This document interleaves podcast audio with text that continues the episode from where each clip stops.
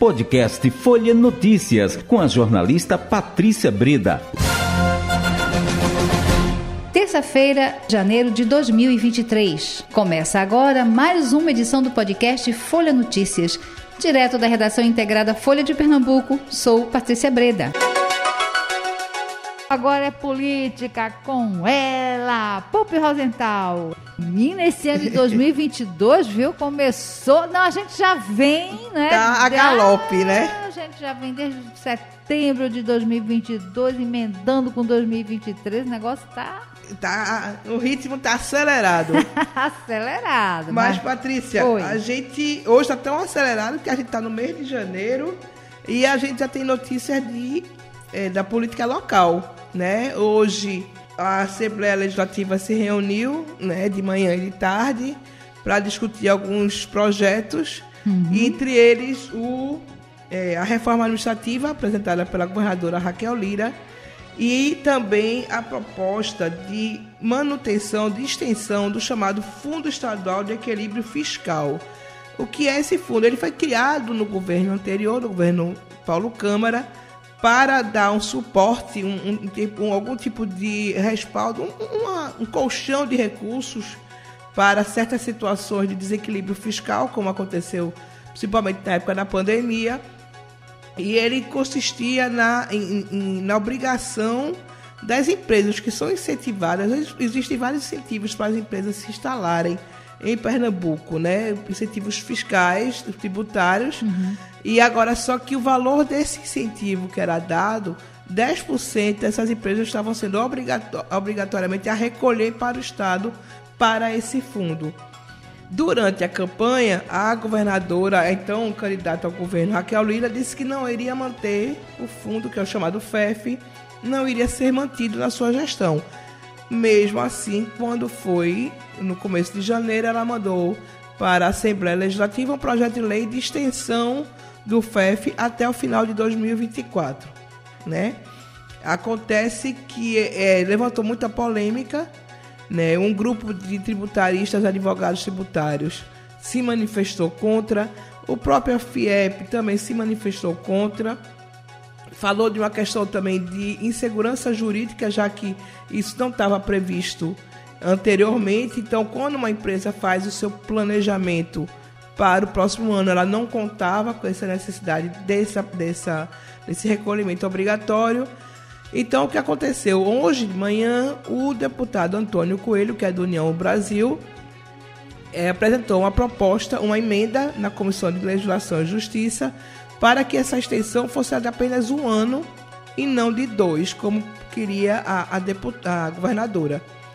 É, essa emenda foi aprovada por 5 a 4, foi uma derrota, então, na verdade, para a governadora Raquel Lira na Comissão de Constituição e Justiça. O, a emenda inicialmente teve quatro votos favoráveis e quatro votos contrários, só que o presidente é o deputado Valdemar Borges, do PSB, né, ainda é, é um o mandato que ele segue até o final de janeiro, deu o voto de Minerva a favor da emenda de, do deputado Antônio Coelho. Com isso, acabou sendo retirado o projeto de pauta na votação de hoje à tarde. Não foi colocado em pauta, foi retirado de pauta. A gente não sabe como é que vai ficar essa questão do FEF, quando é que ele volta e como é que vai ser a votação. De toda forma, o projeto de reforma administrativa de Raquel foi aprovado no plenário, teve apenas três votos contrários, no final das contas, que foi dos deputados José Queiroz, do PDT, João Paulo, do PT, e a, juntas com deputadas, aquele grupo de deputadas que agora também estão encerrando seu mandato agora no dia 31 de janeiro. A, a reforma a gente adiantou aqui, não, não, muda muita coisa, essencialmente, são 27 secretarias, tal como era no governo Paulo Câmara. Apenas algumas secretarias mudaram de nome, foram desmembradas, se criaram outras. Uma crítica que se fez muito grande foi que a Secretaria de Política contra as Drogas é, saiu do âmbito, tinha uma secretaria, uma estrutura própria, vai para o âmbito da Secretaria de Desenvolvimento Social e Juventude. É, tirando isso, também foi aprovado hoje aquele, a criação daqueles três auxílios pela Assembleia Legislativa destinado aos deputados, que é o auxílio saúde, auxílio moradia e auxílio, acho que alimentação, se não me engano. Isso, é sim. Foi aprovado também hoje, durante esse período de recesso parlamentar. E nacionais, Pupi, o que é que tem por aí? O que é que está é, mais forte hoje? O que é que está é, chamando mais atenção do destaque, a gente, né? A gente tem muita notícia, como sempre, né? É. Mas uma delas é que o ministro do Supremo Tribunal Federal, o ministro Gilmar Mendes, que é até conhecido por ser um pouco polêmico, né? Um pouco meio tem umas relações meio complicadas, inclusive com os colegas. Ele estava dando uma palestra na Universidade de Coimbra, em Portugal, e falou sobre a questão das fake news, né? Criticou muito a questão das fake news, disse que era necessária uma legislação que coibisse. E também falou sobre os atos do dia 8 de janeiro, lá em Brasília, e colocou da possibilidade do ex-presidente Jair Bolsonaro se tornar inelegível. Essa é uma questão, Patrícia, que já vem sendo colocada por alguns especialistas, principalmente com base naquele, naquela minuta que foi encontrada na casa do ex-ministro da Justiça, Anderson Torres, para se rever os resultados das eleições de 2022. É, amanhã, Anderson Torres deve dar seu depoimento à Polícia Federal. Ele, que na ocasião do dia 8 tinha deixado o Ministério da Justiça né, no final do ano, mas já estava como secretário de Segurança Pública do Distrito Federal. Tinha assumido no início do ano, tinha mudado toda a equipe e antes e tinha um período de férias já marcado para o dia 9 de janeiro, mas antes mesmo disso ele viajou para os Estados Unidos, voltou sexta-feira passada. Então Anderson Torres tem muita coisa a dizer. Né? A gente precisa saber o que ele tem a dizer, inclusive sobre essa minuta de decreto que previa uma interdição no Tribunal Superior Eleitoral. Então, é, para Gilmar Mendes e para outros juristas, esse decreto pode tornar o ex-presidente Jair Bolsonaro inelegível. Olha aí, olha, vamos. Isso também é um outro assunto que a gente vai acompanhar, não é? A gente está acompanhando passo a passo, né? passo né? Todo passo, dia é uma novidade.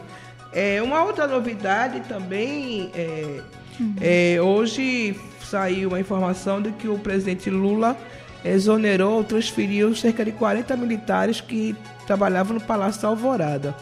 E entre esses militares que trabalhavam lá, inclusive na assessoria, na, na segurança do ex-presidente Bolsonaro, tem um sobrinho, parece, é o sobrinho é. neto, do ex-coronel Brilhante Ustra.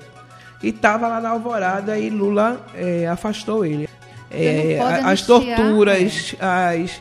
Quem e, tortura? inclusive, foi uma prática, Patrícia, que foi incorporada ao dia a dia de muitas polícias, é. né? Não vou é. é. dizer que é geral, nem é todos, mas muitas polícias incorporaram as práticas da ditadura militar de torturar presos, matar, etc. Então, é, a gente sabe que aquele momento é um momento tenebroso da história do país que devia já ter sido esquecido, apagado, não esquecido, para que não se repita, mas deveria ter ser apagado. E aí a gente também não pode deixar de registrar a codeputada estadual. Robionce, a, é, é, Robionce é a codeputada das juntas que esteve hoje aqui na Rádio Folha. É, Robionce, que é a primeira deputada trans de Pernambuco, a primeira, acho que advogada trans também, esteve aqui hoje e falou, entre outros assuntos, também sobre os atos do dia 8 e da possível punição aos deputados é, Clarissa de Técio, Júnior Técio, é, Coronel Feitosa e Coronel Meira, que não festejaram de vários momentos, né? Estiveram ali é, dando. É, celebrando aquela situação, e não só do dia 8, mas desde antes do dia 8, né?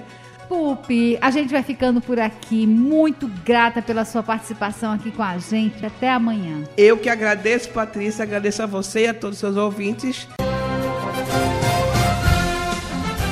Chegamos ao fim de mais um podcast Folha Notícias. Perdeu alguma edição ou quer ouvir de novo? É só baixar os aplicativos SoundCloud, Spotify e Deezer e buscar pelo canal Podcasts Folha de Pernambuco.